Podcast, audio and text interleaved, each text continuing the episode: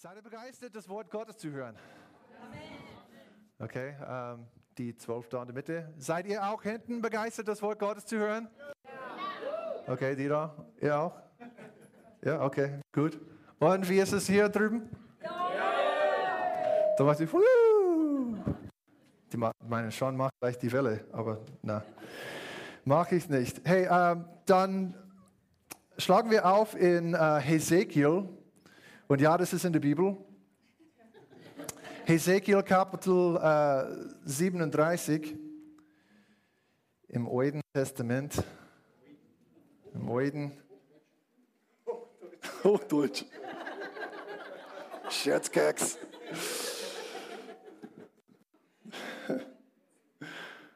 Halleluja. Ich glaube, es einfach ein bisschen zu laut. Soll ich einen Witz erzählen? Weil er kann das dann einstellen und dann verpassen wir nichts von den wichtigen Sachen. Habe ich schon mal erzählt und sie wird nicht beleidigt. Ich habe es in der Bibelschule erzählt vor einer Woche und sie haben es voll lustig gefunden. Wenn du eine Blondine bist, dann, dann sei nicht beleidigt, weil ich war auch mal Blondine oder Blondina. Ich, war, ich bin blond geboren, sage ich.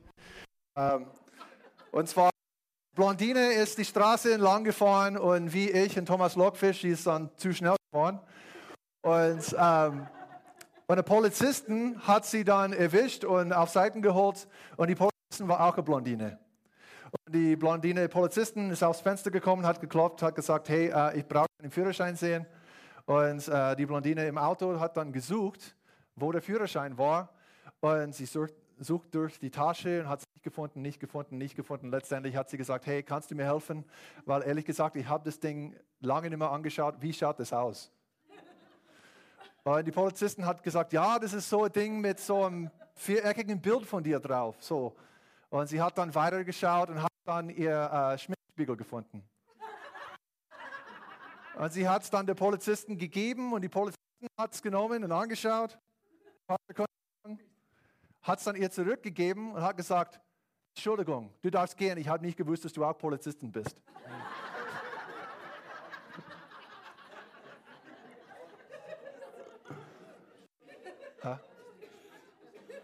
Dann nehme ich doch das andere. Passt. Gut. Gut, weg.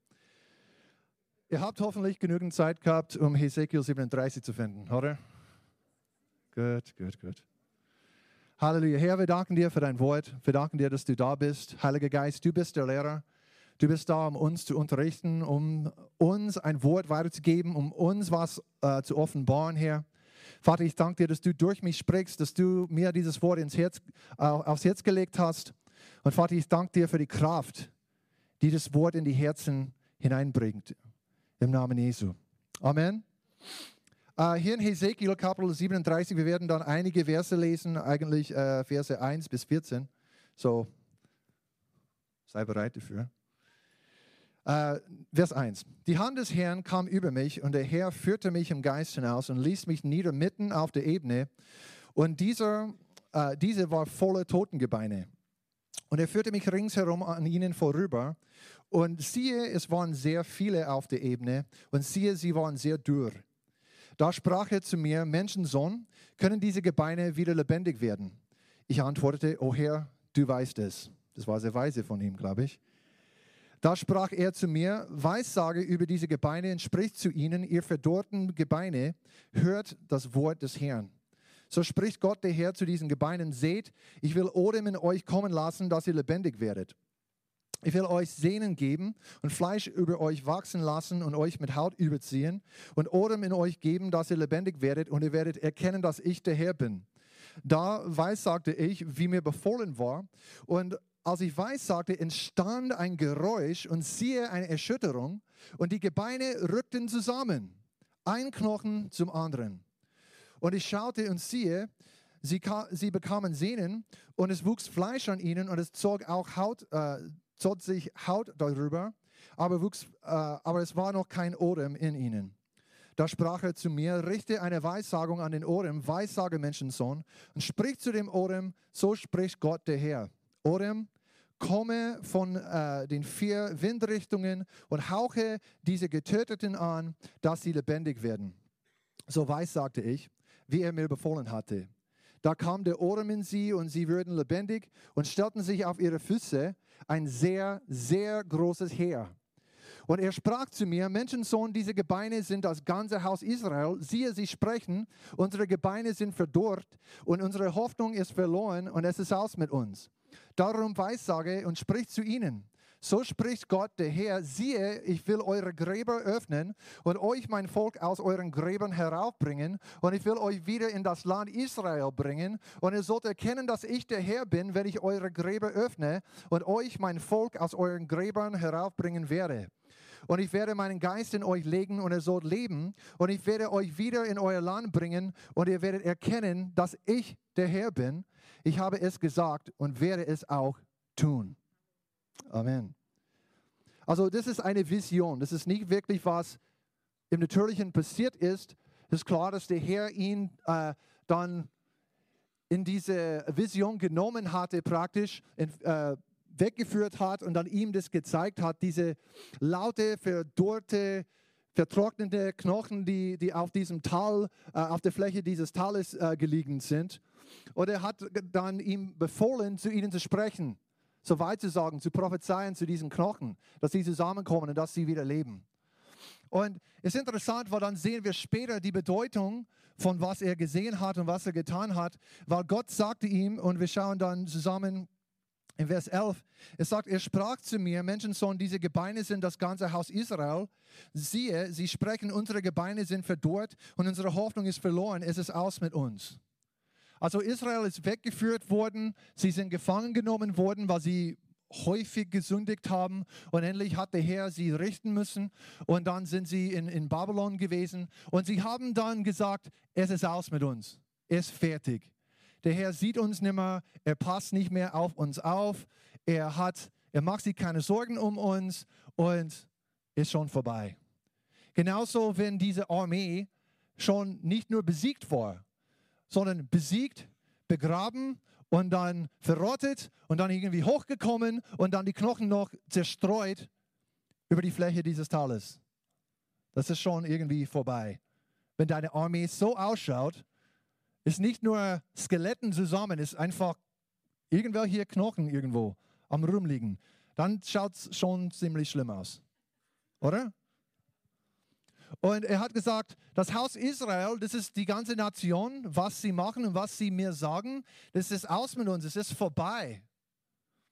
Und wir wissen, dass Israel ein, ein Typ oder ein Beispiel für uns ist. Und wenn er sagt, es ist das ganze Haus Israel, dann können wir das auch übertragen auf die heutige Gemeinde, auf die heutige Kirche. Dass es auch welche gibt in der Gemeinde, die meinen, hey, der Herr schaut nicht mehr auf mich, ich bin nicht nur besiegt, ich bin begraben, ich bin verrottet, meine Knochen sind auseinandergerissen und ich bin einfach zerstreut. Es ist aus mit mir. Der Herr sieht es nicht mehr. Ich, es ist einfach vorbei. Es gibt gar keine Hoffnung mehr für mich und für meine Situation.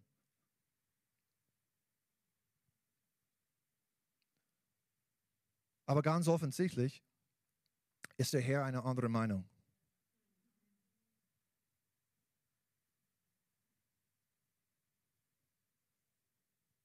Es ist nicht aus mit dir. Es ist nicht vorbei. Du bist nicht äh, vergessen worden. Der Herr weiß genau, wo du bist, wie es dir geht. Und der beste Part von dem Ganzen ist, er hat schon einen Plan.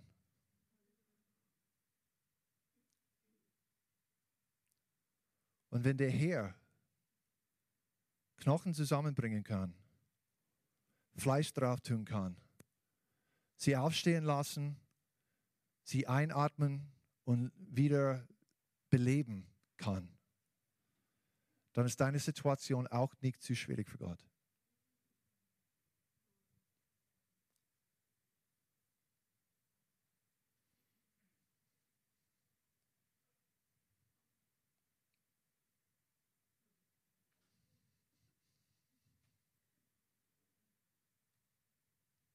Warum mache ich so lange Pause?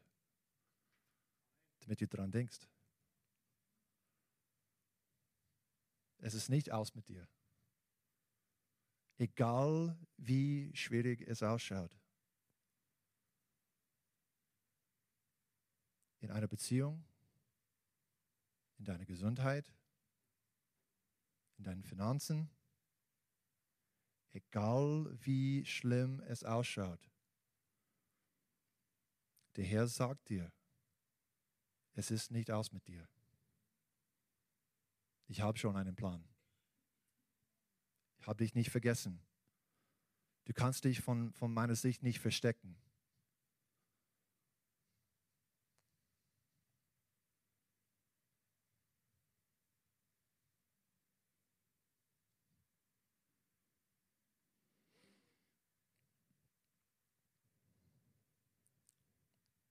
Lass uns schon in, Jesaja Kapitel 40 dann aufschlagen. Vielleicht sagst du mir, hey, äh, Sean, aber das, was in meinem Leben los ist, habe ich selber gebaut. Ich habe selber Mist gebaut, ich habe auch gesündigt. Ich bin weg vom Herrn gelaufen, nicht nur gegangen, gelaufen, gesprintet, habe mich geeilt, weg vom Herrn zu laufen. Ich habe das selber auf mich gebracht. Ja, das war auch der Fall mit Israel. Sie waren gefangen, sie waren Sklaven, weil sie die Götzen angebetet haben, weil sie Gott abgelehnt haben und sie haben sich dann richten lassen müssen.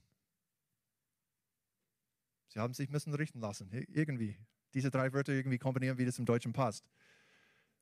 Wie du es am besten versteht. Ähm, aber der Herr sagt, selbst wenn du selber Mist gebaut hast, ich bin immer noch barmherzig, meine Gnade ist genug und ich bin immer noch dabei, um dir zu helfen. Amen. Und hier in Jesaja, Kapitel 40, wir fangen an, in Vers 27 zu lesen. Der Herr sagt, warum sprichst du denn, Jakob, und sagst du, Israel, mein Weg ist verborgen vor dem Herrn und mein Recht entgeht meinem Gott. Weißt du es denn nicht? Hast du es denn nicht gehört? Der ewige Gott, der Herr, der die Enden der Erde geschaffen hat, wird nicht müde noch matt. Sein Verstand ist unerschöpflich. Er gibt dem Müden Kraft und Stärke genug dem Unvermögenden. Äh, Knaben werden müde in Maden, junge Männer straucheln und fallen, aber die auf den Herrn harren, kriegen neue Kraft. Dass sie auffahren mit Flügeln wie Adlern, dass sie laufen und nicht matt werden, dass sie wandeln und nicht müde werden. Halleluja. Deine Situation ist auch nicht zu schwierig für den Herrn. Wenn er die Sonne erschaffen kann, ohne die Hände äh, zu brennen, er kann deine Situation lösen. Wenn er das ganze Universum in der Hand hält und schaut, dass die Erde nicht in die anderen Planeten fliegt, dann ist deine Situation für ihn schon ziemlich leicht. Und was für uns un unmöglich ausschaut, sieht er schon erledigt. Amen. Es gibt ein, ein, ein, wichtiges Wort hier in dieser Schriftstelle und wir haben das äh, mehrmals in der Gemeinde gesungen und andere Gemeinden, die sehen, dass wir singen, äh, es liegt Kraft in dem Haaren auf den Herrn und die fragen, warum singt der Haaren? Das ist so altmodisch. Ja, eigentlich, weil es in der Schrift steht. Ähm, ja, aber Haaren meint, es bedeutet etwas zu erwarten. Amen. Aber ich habe das Wort dann, dann mehrmals studiert und wirklich geschaut, was heißt es, auf den Herrn zu warten oder auf den Herrn zu hören. Weil das ist nicht bloß einfach zu, zu warten. Dieses Wort hat in sich eigentlich ein Wortbild. Und das ist, wenn man äh, ein Seil äh, macht, dann wickelt man zwei Schnüre zusammen. Und das ist genau dieses Wortbild, was wir bei Horren sehen. Es ist nicht, dass du einfach auf Gott wartest, hey Gott, wann kommst du endlich an? Nein, es heißt, du wickelst dich mit Gott zusammen, damit seine Stärke deine Stärke wird. Und egal wie schwach du bist, egal wie, wie ausgenützt, egal wie erschöpft du bist, wenn du dich mit Gott zusammenwickelst, er wird nie müde. Er kann nicht erschöpft werden. Es ist unmöglich. Er kann dir, weißt du, er kann dir alles an Kraft und Energie und Weisheit und Geld und alles Mögliche schenken. Und seine Tasse ist noch am Überfließen. Deswegen will er uns so sehr Sachen schenken, weil er kann nicht erschöpft werden. Es steht hier, sein Verstand ist unerschöpflich.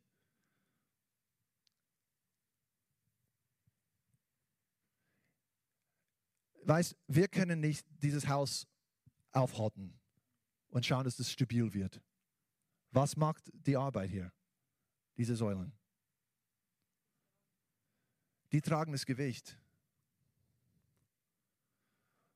Und das Problem ist, wir versuchen ganz oft, das Gewicht selber zu tragen. Wir versuchen alles in unserer eigenen Stärke zu machen und dann wir, wir kommen auf dann diesen Stelle, diese Stelle, wo, wo wir einfach fertig sind. Es läuft nichts mehr gut. Wir haben keine Kraft mehr. Wir haben keine Idee, wo es dann weitergeht, wie das funktionieren könnte. Wir sind einfach in einem tiefen Loch, ohne Licht, ohne Ahnung. Und wir fragen uns, wie bin ich hier dann angekommen? Weißt du, es sagt hier nicht, es, es hat einen Grund, warum es sagt, Knaben werden müde in Maat und junge Männer strauchen und fallen. Warum? Weil junge Männer haben schon in sich eine Stärke. Und sie wissen, dass sie eine Stärke haben. Sie schauen sich täglich im Spiegel an. Wie und sie werden es dir nie sagen. Du darfst es nie wissen lassen, selbst wenn du ihr Eltern bist, du darfst nie wissen, wie sie sich im Spiegel anschauen.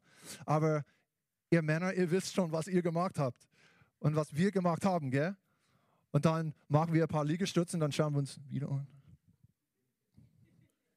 Warum? Weil wir müssen das vor den Mädels auch irgendwie machen. Ich bin stark. Und die jungen Männer, weil sie wissen, sie haben eine Stärke, eine Menge Stärke, Sie vertrauen dann ihre Stärke, anstatt dem Herrn zu vertrauen. Und deswegen werden die jungen Männer irgendwann ausgepowert.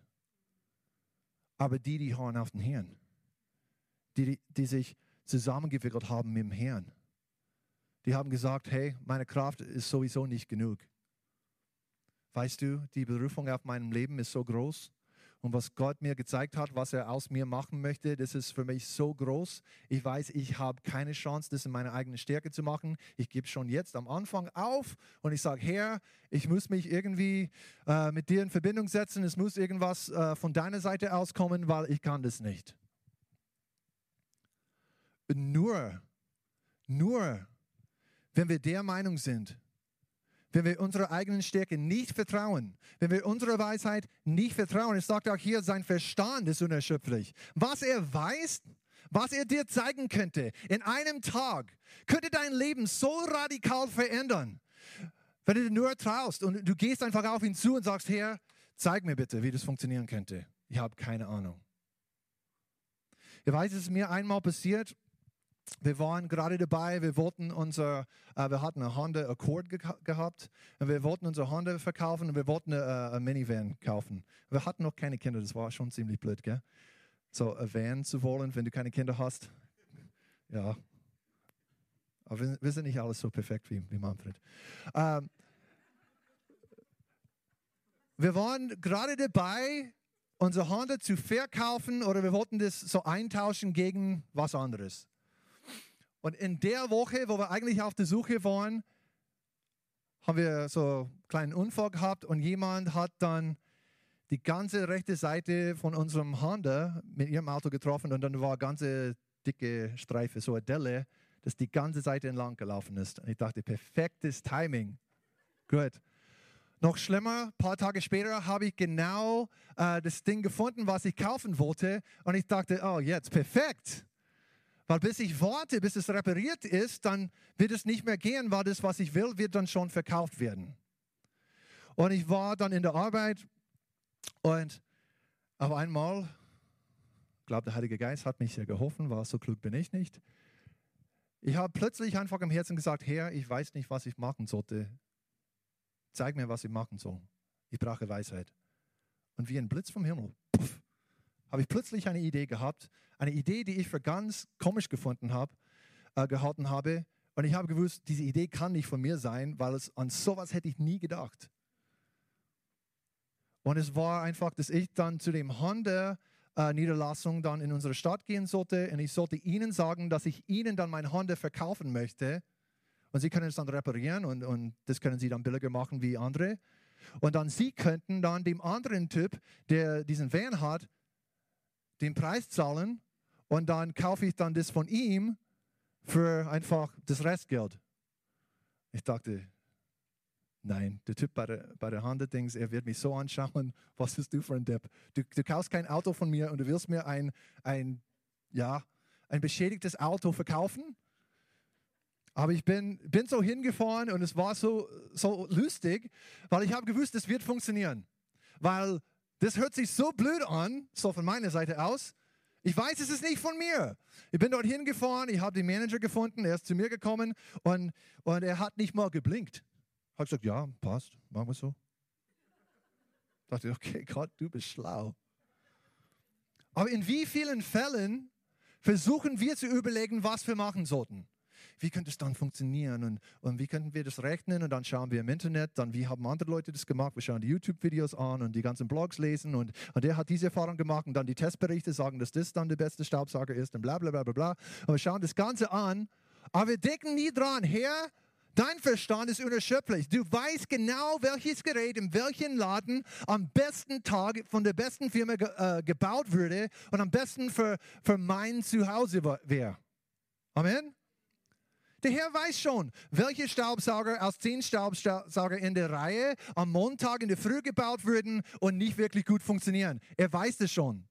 Und er kann dich hinführen, um, um wirklich den richtigen zu kaufen, wenn du dich von ihm leiten lässt.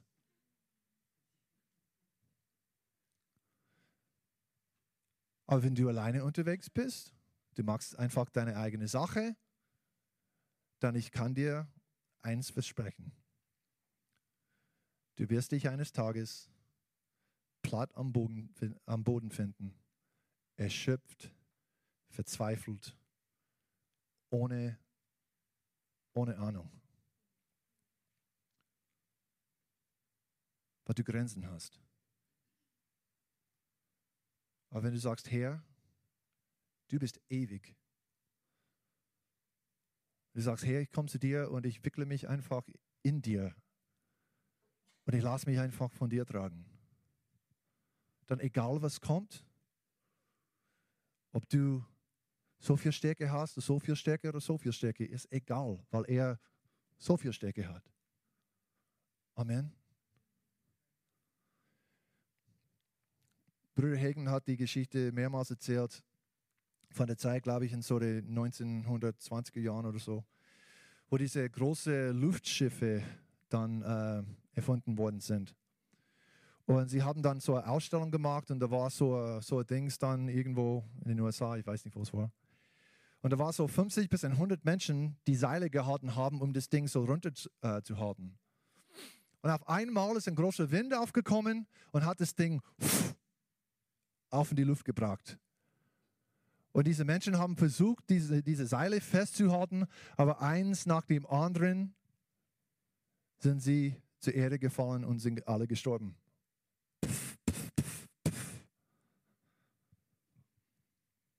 Und Stunden later, später, ja, das preach in Englisch, ist leichter. Stunden später haben sie irgendwie das Ding wieder zur Erde gebracht oder ist es runtergekommen oder Gas ist ausgegangen, weiß ich nicht wie. Und sie haben gefunden, da war immer noch ein Typ an der Leine. Und sie haben dann mit ihm geredet, hey, ähm, wie hast du so lange festgehalten? Weil die anderen waren auch stark und sie haben das nicht schaffen können. Und er hat gesagt, es war nur eine oder zwei Sekunden, nachdem ich in der Luft war, habe ich gemerkt, ich werde es nicht aushalten. Und dann habe ich gemerkt, ich habe so eine Länge Seil hinter mir. Und so, ich habe ganz schnell mit der einen Hand heute es um mich herum gewickelt und ich habe mich festgebunden und dann bin ich einfach freigeschaukelt die ganze Zeit. Das heißt, er hat das Seil nicht festgehalten. Das Seil hat ihn festgehalten. Und wir als Christen sind oft wirklich einfach kindisch und dumm. Und wir versuchen Gott festzuhalten. Und die ganze Zeit sagt er, lass mich dich festhalten. Vertraue mir, dass ich dich halten kann. Vertraue mir, dass ich weiß, wo es lang geht und gehe, wo ich sage, dass du hingehen sollst. Weil wenn du ankommst, wirst du genau die Versorgung bekommen, die du brauchst. Wenn du mir vertraust. Und das ist, wie wir uns in Gott wirklich einwickeln und wie wir mit ihm zusammenwickeln und aus uns beide eine Schnur machen. Ist, wir lassen Gott führen. Wir lassen Jesus Herr sein. Diese Damen haben gesagt, dass sie mit Leuten gebetet haben, das Übergabegebet. Was ist das Übergabegebet? Irgendwo ist drin zum Sagen, Jesus, du bist Herr. Was heißt es? Jesus, ich gebe dir mein Leben, ich gebe dir die Kontrolle, du sitzt am Steuer, nicht ich. Aber die Versuchung ist immer wieder, zu sagen, äh, Jesus, ich weiß nicht, wo du hinfährst.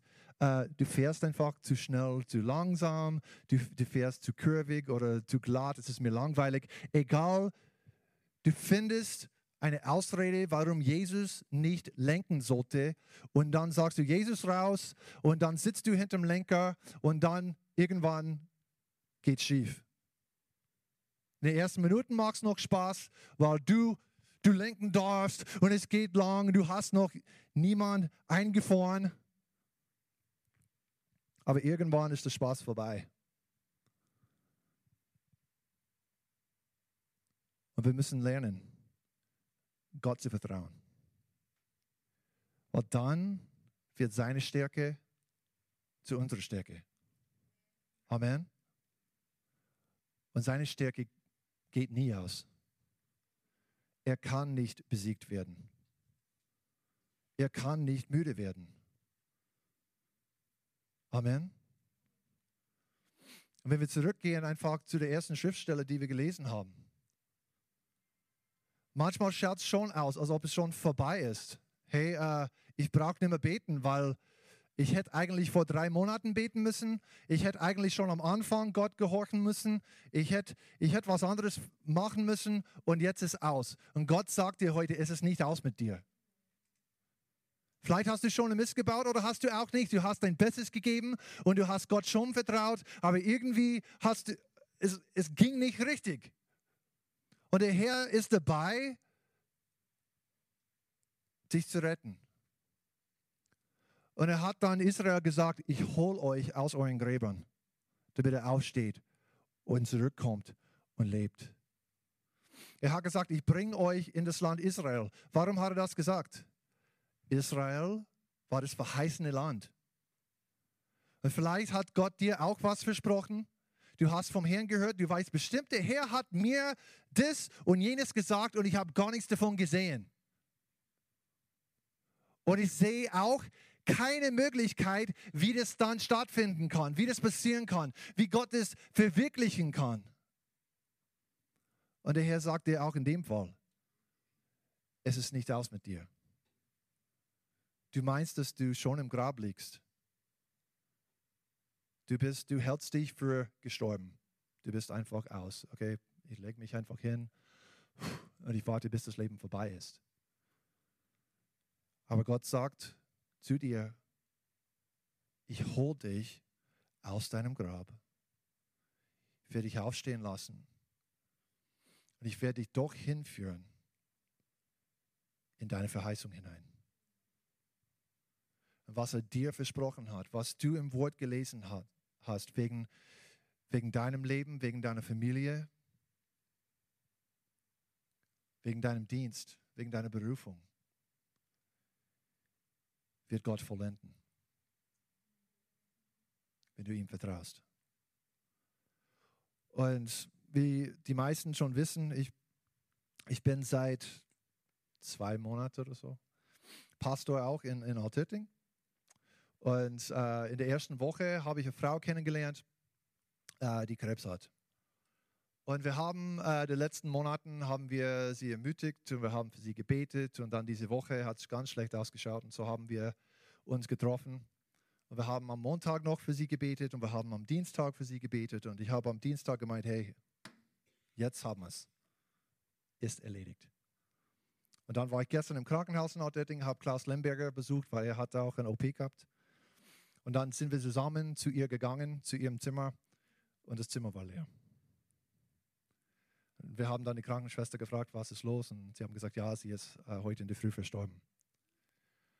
Und das war eine Sache, was für mich ganz, ganz schlimm war.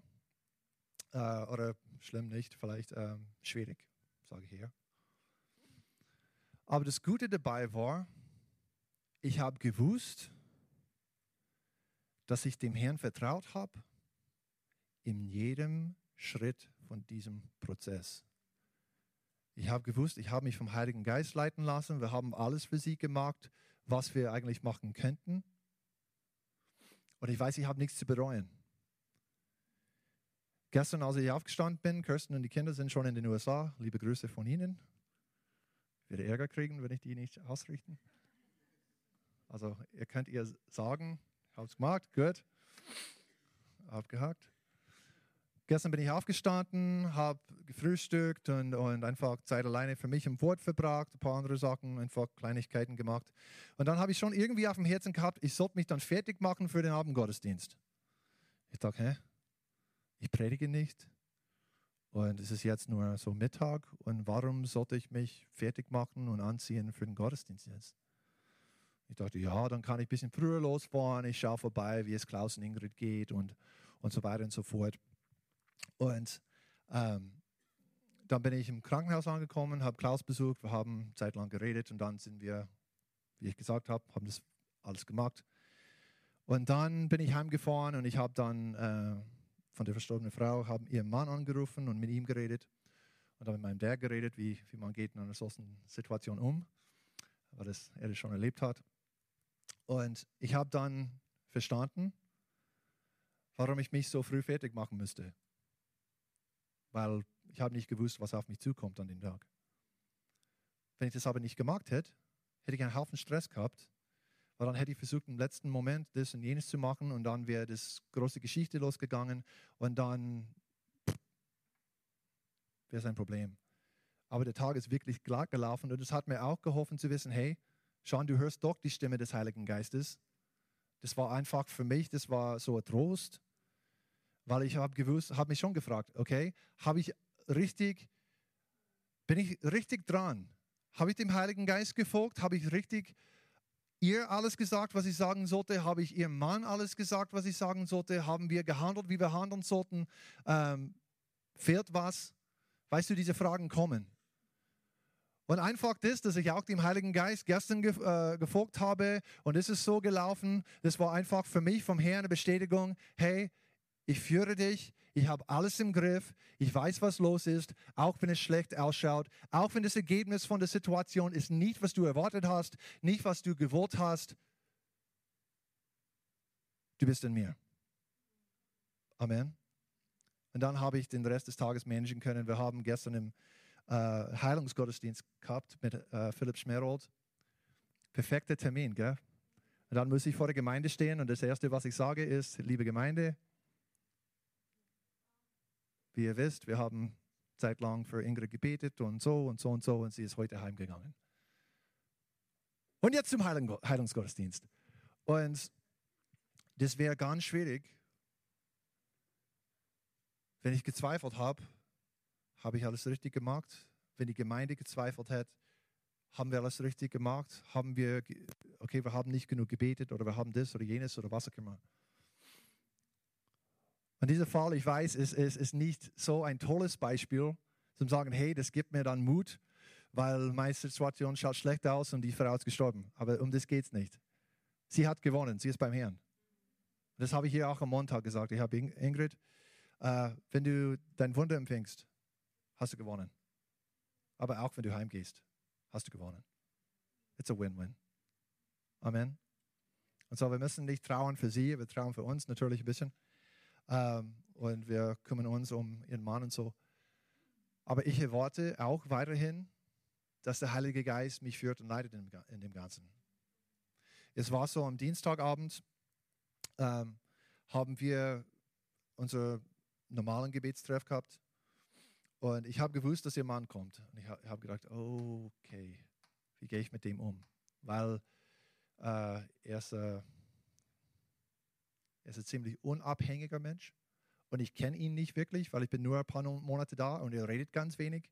Und ich habe nicht gewusst, wo ist er im Glauben? Ist er bereit, für seine Frau einzustehen im Glauben und zu glauben, dass sie geheilt wird? Oder ist er, hat er so eine Schamamoy-Haltung? Oder hat sie so? Oder wie ist das Ganze?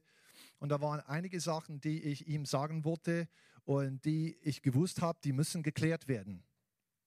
Und wenn er dann beim Gebetstreff ist, wie kann ich ihm diese Sachen sagen? Aber das Coole war, wir haben angefangen, wir haben Lobpreis gemacht. Am Ende vom Lobpreis, was eben der Tobi geleitet hat, und das macht er ganz gut, ähm, hat er gesagt, ja, ich habe den Eindruck gehabt, gerade im Lobpreis, dass ich so und so und so machen sollte. Und ich habe so gedacht, yes. Weil das war genau so und so und so, was ich auf dem Herzen habe oder gewusst habe, dass, dass er checken musste, was ich ihm sagen sollte, wo ich mich nicht getraut habe. Und ich bin dann zum Gebetstreffen gefahren. Herr, ich vertraue dir. Ich habe keine Ahnung, wie das, wie das wird. Aber der Herr, weil ich einfach den nächsten Schritt immer gemacht habe, der Herr hat gelenkt. Der Herr hat das alles perfekt wie, wie, wie, wie zugeschnitten gemacht. Perfekter hätte ich das nicht machen können. Es war einfach wunderbar. Und dann, gestern, wo ich mit ihm dann telefonieren musste, war das ganz gut, ein gutes Gespräch und, und ich kann wirklich äh, ihm helfen und weiterhelfen. Und wenn ich versucht hätte, das alles in meiner Stärke zu machen und ihm einfach meine Meinung zu erzählen, ich hätte ihn ganz wahrscheinlich beleidigt oder verletzt oder ihr versteht, was ich meine. In den ganzen Situationen des Lebens, egal ob das ist, du, du kaufst äh, äh äh, Blu-ray oder du, du sagst was deiner Mutter oder du musst äh, die Kinder irgendwie korrigieren, egal was es ist. Mach's nicht alleine. Du kannst es nie so gut wie Gott. Amen. Und egal wie es ausschaut, der Herr hat immer noch einen Plan, dich rauszuholen. Amen. Und ich möchte dich ermutigen, lass dich rausholen. Und egal wie jung du bist, ich weiß, ihr freut euch, so in die Jugend kommen zu dürfen, wenn es nur über 18 wäre, aber es ist schon unter 27. Es ist nicht nur die Jugendlichen, die meinen, dass sie ihre eigene Stärke haben. Oder? Sag mal ehrlich. Wer meint auch manchmal, dass sie eine eigene Stärke haben? Meine Hand ist auch hoch. Ist nicht peinlich. Aber lass uns erkennen, wenn wir unserer Stärke vertrauen, wenn wir unserer Klugheit vertrauen und dann sagen, warte, ich gebe auf, das ist blöd, ich gehe einfach zu dir her und ich wickle mich einfach in deine Stärke. Amen. Lass uns dann nochmal zusammen aufstehen.